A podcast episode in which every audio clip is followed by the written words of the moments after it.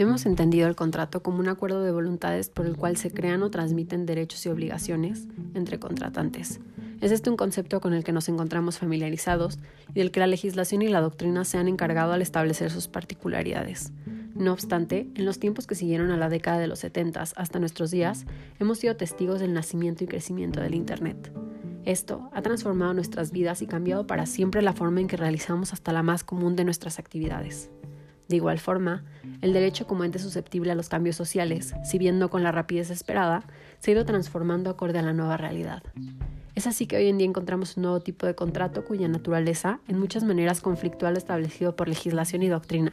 en tanto a lo que concierne a definir, clasificar y establecer los lineamientos que dan vida a los contratos. Con esto me refiero al contrato electrónico,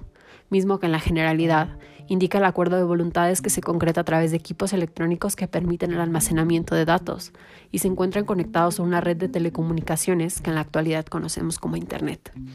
Sin embargo, en nuestra legislación, el significado se amplía a cualquier medio electrónico, sea o no de tratamiento y almacenamiento de datos, cuando éste tiene una incidencia sobre la formación de la voluntad de los contratantes.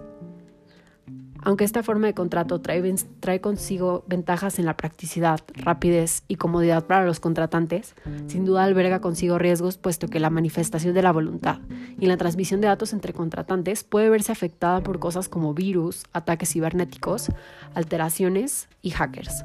Por ello, y para garantizar la seguridad y certeza jurídica de los contratantes, es necesario que nuestra legislación y la de todos en el mundo avance y trace puntualmente temas relativos a la forma y el consentimiento y el consentimiento de los contratos electrónicos, pues estos definitivamente han venido para quedarse y podrían avanzar para convertirse en una de las formas más comunes de contratación en nuestra era.